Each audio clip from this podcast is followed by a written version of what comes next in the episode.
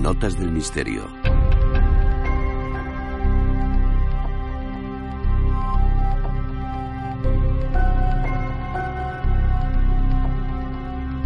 Cada domingo, en Cuarto Milenio, tratamos de ofrecer al espectador distintos contenidos que puedan resultar de interés.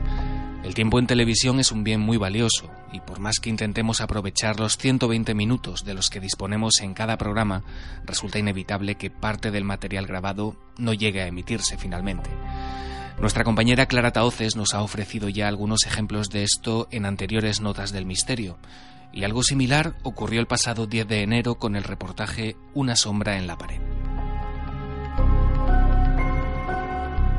El caso que nos ocupa llegó a la redacción del programa gracias a las pesquisas previas realizadas por el Grupo de Investigación Córdoba Misteriosa. Así, nuestro compañero Nacho Ares se desplazó hasta un domicilio particular situado a las afueras de esa ciudad, acompañado por nuestra sensitiva de cabecera, Paloma Navarrete. Allí les esperaba el matrimonio formado por Pepe Quirós y María José Jiménez, una pareja que, según su propio testimonio, estaba siendo víctima de ciertos fenómenos extraños en su casa. La situación, inquietante desde el primer momento, se había tornado casi insostenible debido a ciertos ruidos y golpes en el interior del inmueble, pero sobre todo a causa de la presencia de una enigmática sombra. Así recuerda la vivencia de la pareja nuestro amigo José Manuel Morales, integrante de Córdoba Misteriosa, y autor de Enigmas y Misterios de Córdoba. Ambos testigos describían esta silueta como la de un hombre mayor, de carácter esquivo, que en lugar de interactuar con ellos se mostraba totalmente ajeno a la vida cotidiana. Lo más curioso es que, como el propio Nacho Ares apuntó el pasado 10 de enero durante la emisión del programa, todos los protagonistas identifican esta aparición con un familiar recientemente fallecido, un tío de Pepe que tuvo una estrecha relación con esta casa. Creemos que puede ser mi tío Juan. Tío Juan amaba este sitio. Sus cenizas están esparcidas aquí, cosa que no nos, enteramos no hace mucho. Por los pasos que hemos escuchado, la forma de arrastrarse, que hay muchas cosas de él aquí, hay mucho de él aquí. Pero ¿de dónde surge esta hipótesis? Bueno, esa es precisamente la pregunta que vamos a tratar de responder en esta nota del misterio, aclarando algunas cuestiones que se quedaron fuera del programa por motivos de tiempo.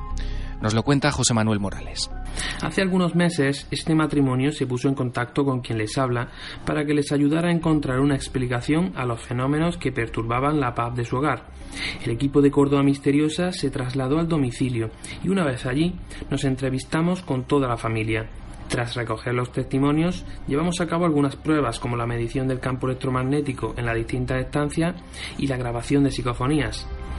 Durante este último ensayo, mi compañero Jorge Lievana y yo solicitamos a la familia que participara en la sesión de grabación, ya que pensamos que si la entidad errante fuera algún familiar fallecido, le respondería antes a ellos que a nosotros.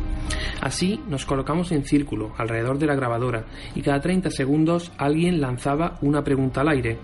Al revisar el material grabado, comprobamos que justo después de preguntar María José se coló algo extraño. La cuestión que la testigo planteó en voz alta era ¿Te gusta que vivamos todos aquí? A lo que una voz susurrante parece responder Vivo solo. A continuación vamos a escuchar el audio original y justo después se repetirá el susurro tres veces con el volumen ampliado. ¿Te gusta que vivamos todos aquí?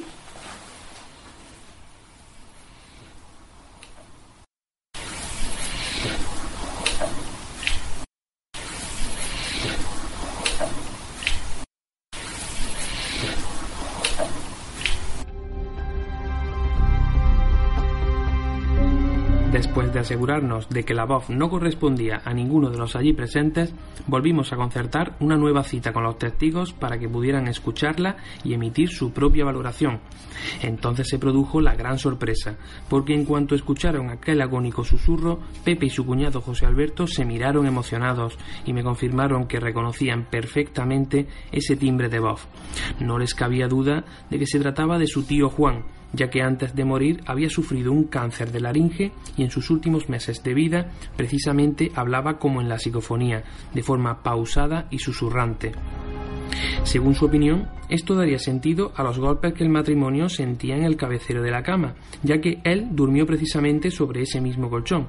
Además, explicaría por qué los pasos se cortaban a la altura del baño, puesto que sus problemas de vejiga obligaban cada noche al anciano Juan a recorrer una y otra vez este tramo de pasillo, el que separaba su dormitorio del cuarto de baño. Su altura y complexión física se asemejaban a la sombra que se aparecía en las paredes, y además esto también explicaría el inquietante episodio que se repetía cada vez que su sobrino de tres años visitaba la casa. Bueno, mi sobrino pequeño no pasa nunca a la habitación del fondo. Él llega, tiene su límite. Y en dos ocasiones, pues, se queda mirando al fondo del pasillo y dice, Tito, Tito, y Tito no, y sale corriendo. Y huye hacia el salón. Y es como si viera a alguien y pensara que somos uno de nosotros, pero al ver que no somos, pues Mm, pero él no quiere ir para allá.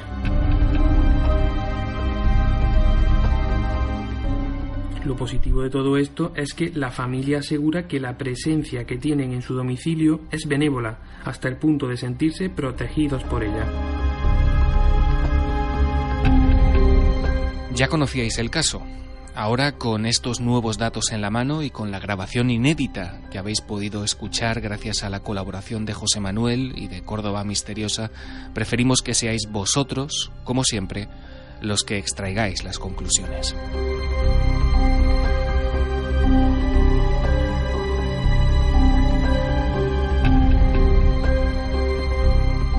La actualidad en torno a lo desconocido no se detiene Visita ikerjiménez.com y navedelmisterio.com.